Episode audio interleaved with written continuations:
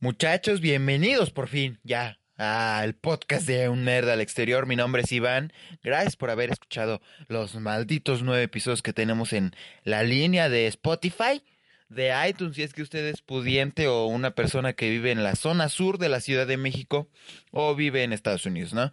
Eh, mi nombre es Iván y les doy la bienvenida.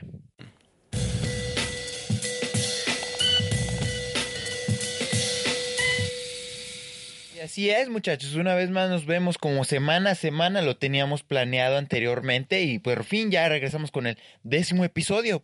El décimo episodio, chavos. Yo creí que no iba a llegar, creí que no iba a hacer un podcast y mírenme, aquí estamos. Aquí estamos, chavos. Ya, ¿qué es lo que cuenta? O sea, no, no, no te fijas en el número, fíjate en lo que te llevas de enseñanza, porque obviamente cada, cada episodio pues es un nivel más es una enseñanza más, ¿no? Entonces, muchas gracias por seguir escuchando este podcast que a lo mejor y le aburre, pero lo escucha mientras se baña, mientras hace del baño, mientras este está comiendo, está desayunando, mientras va hacia la escuela o está en la escuela y a lo mejor lo está escuchando y puede ser que se esté perdiendo la clase de no sé, de matemáticas, ¿no?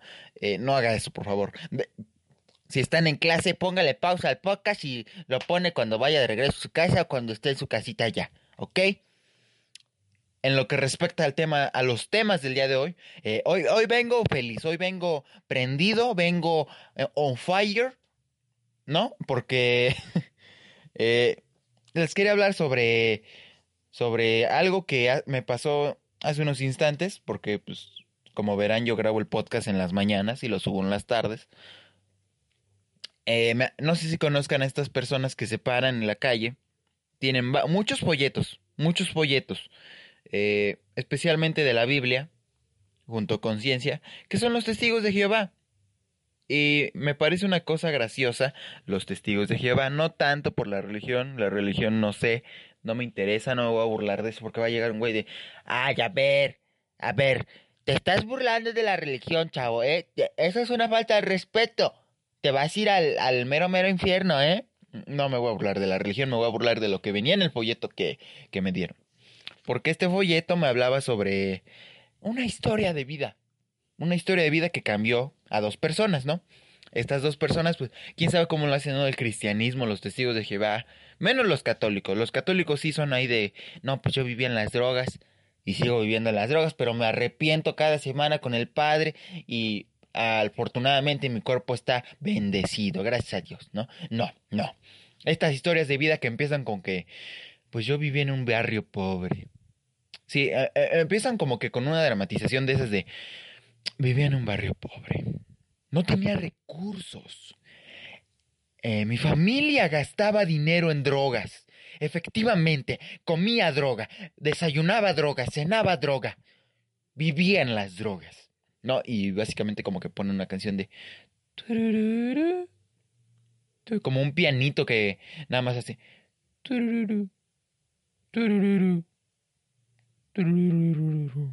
Así nada más, así nada más le hacen y básicamente lo que hacen es decir una historia muy triste, muy emotiva en la que le hablen sobre yo vivía en las drogas y afortunadamente me metieron a la cárcel porque obviamente es una fortuna que te metan a la cárcel, maldito drogadicto.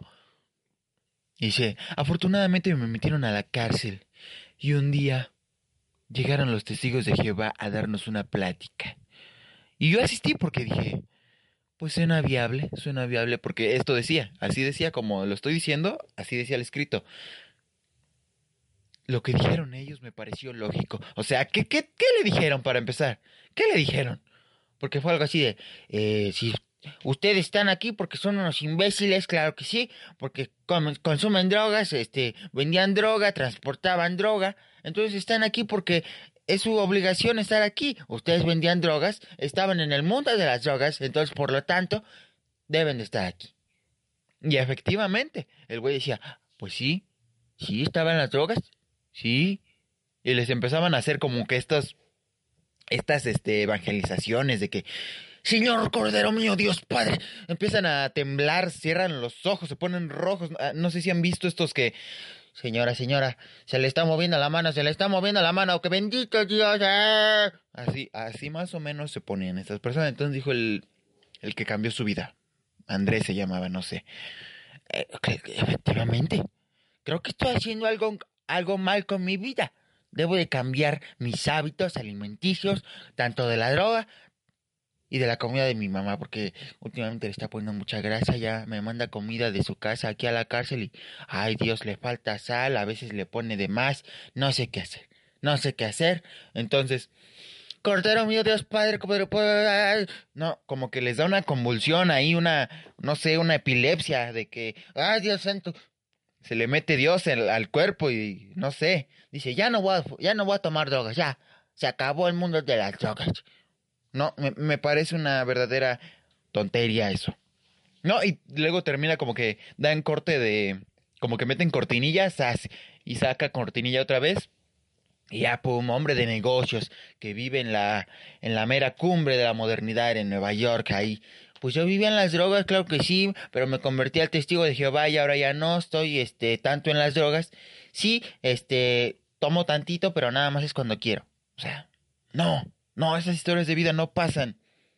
Bueno, eso tal vez pase en Estados Unidos, pero si lo ponemos en México, supongamos, no, pues yo vivía en las drogas, el cártel de Michoacán, la familia michoacana me tenía atrapada, entonces, este, pues básicamente yo vivía de las drogas, vivía de las drogas. Y como vemos en el país, pues no es como que la mejor seguridad que tengamos, entonces no será fácil distribuir el cártel de la droga. Entonces, pues básicamente vi que esto estaba mal pero aún así no me importa, entonces seguí haciéndolo porque pues estamos en México, chavos. No podemos cambiar, no es así de fácil. No, básicamente lo que trataba de decir es que vive de las drogas, consume de drogas y bañate en drogas, no sé, ahí pinche cocaína bañándote, ¿no? Algo así, algo así.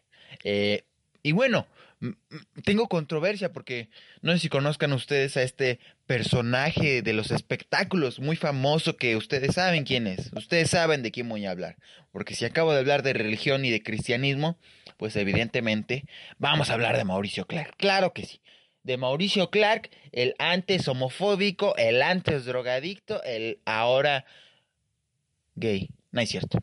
Eh, este señor, esta persona, no sé qué sea, porque la verdad ya uno nunca sabe qué es, ¿no? Antes era drogadicto, después se volvió gay, de, gay se volvió cristiano y de cristiano se volvió homofóbico. ¿Qué sigue? ¿Qué sigue? Se va a volver un dinosaurio este señor, por Dios. Porque si, si ustedes en casita que me están escuchando no saben quién es Mauricio Clark, no saben la situación con Mauricio Clark, déjenme me las explico. Mauricio Clark anteriormente era una persona que se declaró gay abiertamente en un noticiero de México. Por si ustedes son de Colombia, que colombiano que está escuchando el podcast, te amo. Yo sé que sigues ahí. Eh, para la gente que no conozca bien a Mauricio Clark, pues ya tiene como que esta parte que era gay, era gay. Así lo comentó en las noticias, así lo, así lo publicó. Pero como que de unos años para acá se le movió el tapete, como cuando estuvo con las drogas, porque también era ex drogadicto.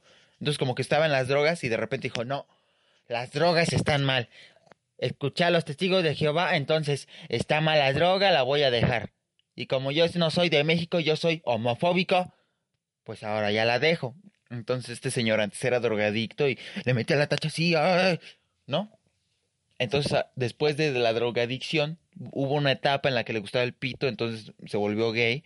Entonces en la etapa que le gustaba el pito, pues dice que se cogió a ocho hombres en un solo día, en un solo día. Válgame Dios, válgame Dios, qué aguante, qué resistencia de este señor Mauricio Clark. Porque ya es un señor, ya, ya es una cosa horrible. O sea, Mauricio Clark, un demonio, va a convertirse al final a chingada. Y este señor de Mauricio Clark, pues, en la etapa que se volvió gay, pues todos decían, ah, ok, está bien, te respetamos, brother.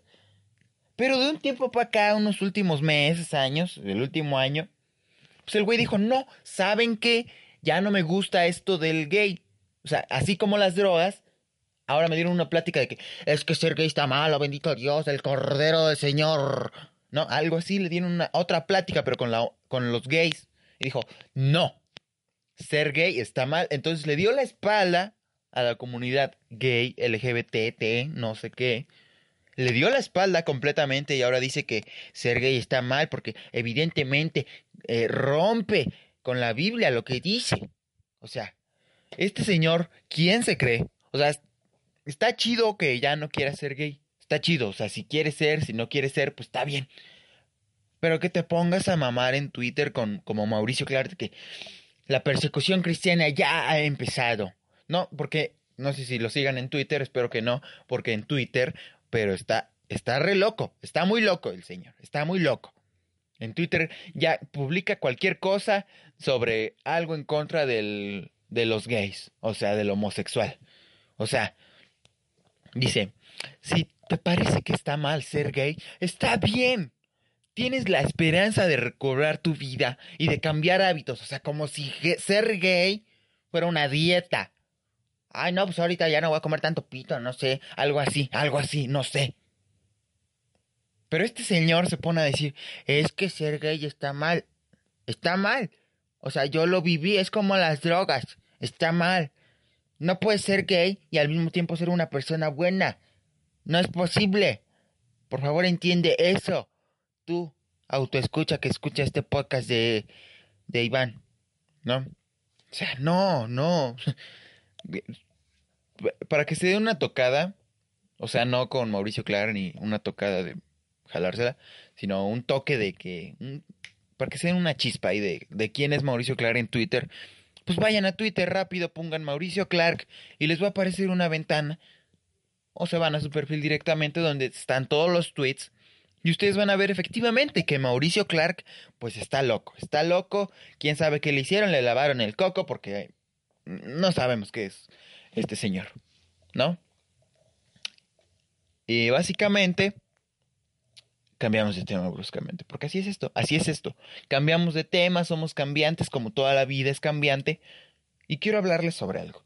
Quiero hablarles sobre algo que básicamente ya me tiene consternado porque pues estamos así de, ay ya, pues es que ya van a ser Semana Santa, entonces, pues vacaciones, papá, vacaciones.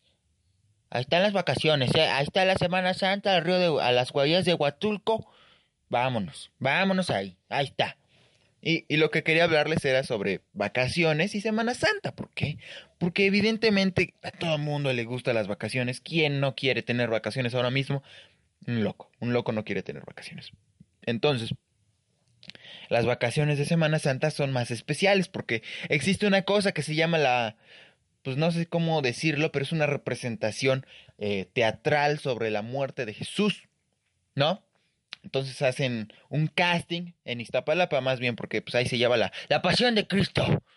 Eh, en Iztapalapa se lleva a cabo la pasión de Cristo, que es un, una obra teatral sobre cómo llevaron a Jesús a crucificarlo y toda esa onda. Entonces me parece que en todo, todo México lo se hace, bueno, hasta en los pueblitos chiquititos lo hacen.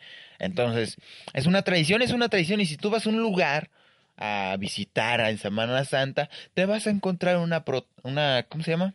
Una, la protesta, no sé, profesión, no sé, no sé, profepación, no sé. El chiste es que hay de estas obras teatrales de cómo mataron a, a mi Jesus. Entonces, me dan risa, me dan risa, porque todo mundo tiene una diferencia de representación del emperador César o no sé quién estaba y Julio César cuando estaba Jesús nacido, ¿no? Entonces siempre ponen al diablo. Al diablo unas personas ahí todas O sea, unas pinches botargas así de... Una voz bien fea. Y siempre va el padre de la iglesia de ese pueblito, de esa colonia, de ese poblado. Porque evidentemente el Señor cree que estando ahí, pues va a ser mejor la maldita obra. Va a estar ahí, salve cuerpo del Señor con, sus aguas benditas. Ahí es un cilantro que lo mojó en agua nada más y empieza a aventar agua, no manches. Por Dios, no hagan eso. Y otra de las cosas que me gusta de Semana Santa, pues es básicamente que mucha gente se va a las playas. Evidentemente, casi todas las vacaciones se van a las playas, excepto en diciembre, porque en diciembre está de la chingada el agua. Pero eh, siempre van a la playa en Semana Santa, es lo más común. Y me encanta porque no, yo no he ido a la playa nunca, pero he ido a lagos, que es casi el 50% lo mismo. Pero en estos lagos, pues obviamente vemos a varias personas, varias personas que son de muy diferentes culturas, diferentes identidades, diferentes rasgos, diferentes costumbres. Y evidentemente se nota luego, luego. Desde el que se mía. O sea, desde el que se mea ahí adentro en, la, en el lago. Hasta el que anda vomitando afuera de... Es que se metió el agua. ¿No? Y evidentemente todos hemos visto a uno que se mea en la piscina, en el lago, en la playa. Porque no sé si. Yo nunca he visto esta mamada, pero. Según ya existen estas cosas que si te meas, pues evidentemente se empieza a pintar el agua. O sea, digo, qué cabrones, qué cabrones los que inventaron esa mamada, porque existe el supositorio, existe el omeprazol, existe el paracetamol, existe la cura para quitar lo puto como Mauricio Clark, pero existe algo que pinta el agua cuando te meas en una piscina. Qué cabrón el que inventó eso, qué cabrón. Porque imagínense en su vida, en, la, en la vida de él, ahí en de... Chale. Yo creo que era dueño del, del balneario al, que, en el que se meaban mucho, ¿no? literalmente el balneario se llamaba La Miada. Y pues dijeron, no, hasta La Miada. Vamos al balneario La Miada. Ahí te puedes mear, no hay pedo. Y el y el dueño de este balneario de la miada, pues dijo, puta madre, güey, ya están meando mucho la pinche agua, güey. Ya no me alcanza para limpiarla. Le echo mucho jabón a la maldita agua y no se limpia, siempre se mean. Chale. No, y dijo, ¿cómo le hago? ¿Cómo le hago? Ah, ya sí. Ya sí. Y si hago un, una sustancia que la meto a mi piscina, se la succiono o sea, pendejo el que se la tome porque ya se muere, pero me va a ayudar para que si se me a alguien, se pinte el agua y ya cuando esté yo vigilando al que se le pinte el agua, ahora sí, vámonos, papá. 50 pesos por la meada. ¿Te quieres mear en la piscina? Allá están los baños, papá. Los baños te salen gratis. Acá la meada en la piscina, 50 varos. Allá tú decides, ¿no? Y me parece que... ¿Por qué inventamos estas cosas, no? Próximamente ahí vamos a tener el de la sustancia para detectar lo puto, para, para que se le quite a Mauricio Clara la chingada. ¿No? Y, y me parece que si no existe la cura para el cáncer, pues existe el polvo para, pues evidentemente ver si te meas o no en la piscina. ¿No? Yo nunca he ido a los balnearios, señores, no quiero sudar el, la meada de México, porque no sé si han visto estos lugares de México, para la gente que no es de México, que es, que está al monumento a la revolución, que tienen piscinas, ahí se van a, cuando, bueno, no tienen como piscinas, sino que tienen como que chorritos ahí que sacan agua y se ve chido. Pero pues obviamente están los nacos que dicen, vamos a mojarnos, vía pública, vamos a bañarnos aquí. Un pinche chairo diciendo que se va a bañar ahí en el puto monumento de la revolución. Dice, ya voy, jefa, me voy a los baños. ¿Cómo que a los baños? Si estamos acá, no, estamos en el centro histórico, ¿dónde te vas a bañar? Pues allá en el de la revolución, jefa. ¿Cómo que dónde? ¿Dónde están los chorros? Pues ya, ya tengo el champú. Sí, ahorita vengo. Ay, va. Y ahí va el pendejo bañándose. El pendejo aventando agua y saca la verga. Y, ay, no eran baños. Ah, ya me eché una miada. No hagan eso, no hagan eso, por favor. También está un lugar muy bonito que me gusta visitar cuando voy al distrito. Que, que, que es muy hermoso. Es muy hermoso.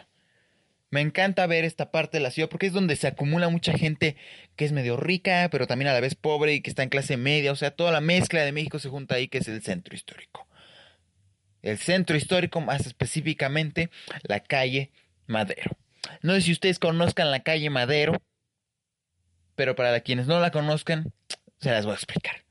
Es una calle un poco ancha, un poquito, no mucho, en la cual pues es muy una vía principal para llegar al centro histórico, para llegar a Bellas Artes, para llegar a, no sé, al hemiciclo Juárez. Ahí. Esa calle te lleva a esos dos lugares. Está mm, medianamente larga, más o menos. Hay tiendas en esa calle, hay panaderías en esa calle y hay tiendas de comida en esa calle. ¿Qué gente se, se junta en esta calle? Pues básicamente todo México, todo México, desde el que está de ¿Qué pasó, paps? ¿Cómo que no, güey? Vamos por unas chelas, güey. Acá las terrazas. Vamos por unas chelas, güey. Ese es un tipo de persona que puede haber en la calle Madero. El otro tipo de persona Ah, no manches, güey. Es Televisa, güey. Está idiotiza Televisa, güey. Es que Televisa te idiotiza. Mira, aquí tenemos al presidente Andrés Manuel dando la conferencia y nosotros como pendejos aquí consumiendo lo que marcas internacionales nos dan. No es pendejo, güey. Pinche pendejo, güey. ¿No? El Chairo, ahí tenemos el Chairo. Que no sé si se han dado cuenta, pero no existen Chairos güeros. Chéquense, busquen Chairos en internet. No hay ningún Chairo güero. El Chairo más güero que conozco es Cayo de Hacha. Y eso es medianamente güero para mí. O sea, yo soy prieto. Y ese güey está moreno. Entonces, para mí, ese güey es güero. Un Chairo prieto, güey. ¿No? Eh, ¿Qué otro tipo de gente te encuentras en la calle Madero? Pues básicamente la gente que. No manches, güey, ¿ya viste? No manches, güey. Pinche calle está toda madre, güey. No, el pobre, el pobre que nunca conoce. Que, que, que no sé si saben, pero esto lo vi con el Capi Pérez, pero ¿cómo identificar a alguien que está por primera vez en la calle Madero o en el centro histórico? El güey voltea para arriba y voltea para todos lados así. No manches. Hay casas, güey, no mames, güey. Y las casas tienen tiendas, güey.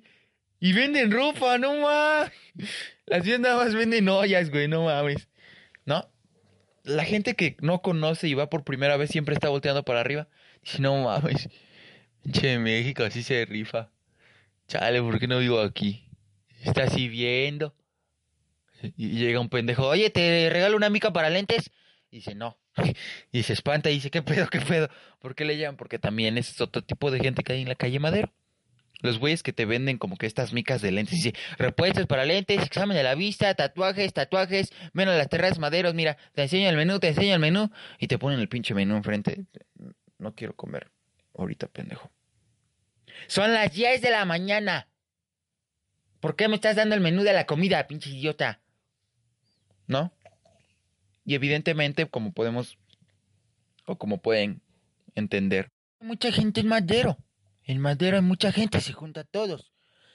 Eh, eh, y me gusta esta parte porque hay como que cruces verticales. Hagan de cuenta que la calle es horizontal y hay cruces verticales. Y esa, en esos cruces verticales se juntan unas botargas de pinches personajes de la chingada. Pinche Capitán América, la Peppa Pig. Que normalmente es con el que hacen más bromas. Dice, vamos a tomarnos una foto con tu Pepa. Con la Pepa. Órale, va. No, no, no. Pinches botargas todas feas. Y luego los mamones te cobran. Digo, la foto está bien que te cobren. Algo tiene que subsistir. Pero no mames, te cobran 50 pesos la foto. Ay, con lo que quiera cooperar, joven. Arriba de 50, nada más recibo, ¿sí? Ay, nada más le encargo. Dice, no mames, güey. 50 una puta foto que yo tomé con mi celular. Sácate la chingada. Así de plano le dices. Y me encanta esta calle porque fue de las primeras veces que yo.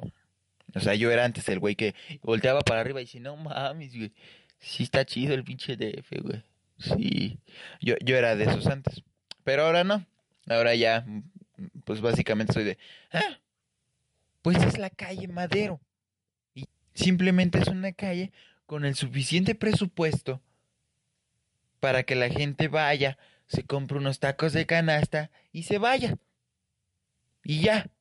Eso es a grandes rasgos la calle Madero. Me encanta la calle Madero, evidentemente. Eh, eh, había otra cosa que les quería decir. Eh, no sé si ustedes sepan. Quiero que pensar que ustedes sí saben, o bueno, sí saben, que últimamente hemos tenido la pelea del año. La pelea del año, Carlos Trexo contra mi Alfredo Adame. No, esta pelea que ya no se va a dar porque evidentemente pues a uno de los dos se la arrugó, si no es que a los dos. Esta pelea que inició con un ese ese mamarracho me lo voy a pelear en el ring. No le den ni un solo rank porque al primero lo mando al hospital. Así de fuerte y raso fue Carlos Trexo. Entonces, la pelea del siglo, la, la, la que fuera, en ese entonces la pelea del siglo ya no se va a armar, señores. Eh, Carlos Trexo dijo que quería un millón de pesos. Evidentemente, pues no se los van a dar, no se los van a dar. Y pues esta pelea ya, ya, este, como quien dice, ya se acabó. Se acabó y ya no tiene como que un, una fecha y horario. Pero hubiera estado chido que se hubieran peleado. Ese nada más era como un recordatorio. Porque ahora sí quiero pasar al tema. Al tema barrido. Al tema bonito. Al tema de la señora hermosa que está escuchando este podcast.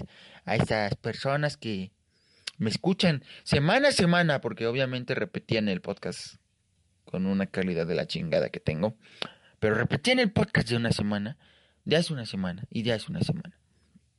Entonces, eh, quería hablarles sobre un tema que me tiene conmovido, conmocionado, sorprendido y anonadado, que es este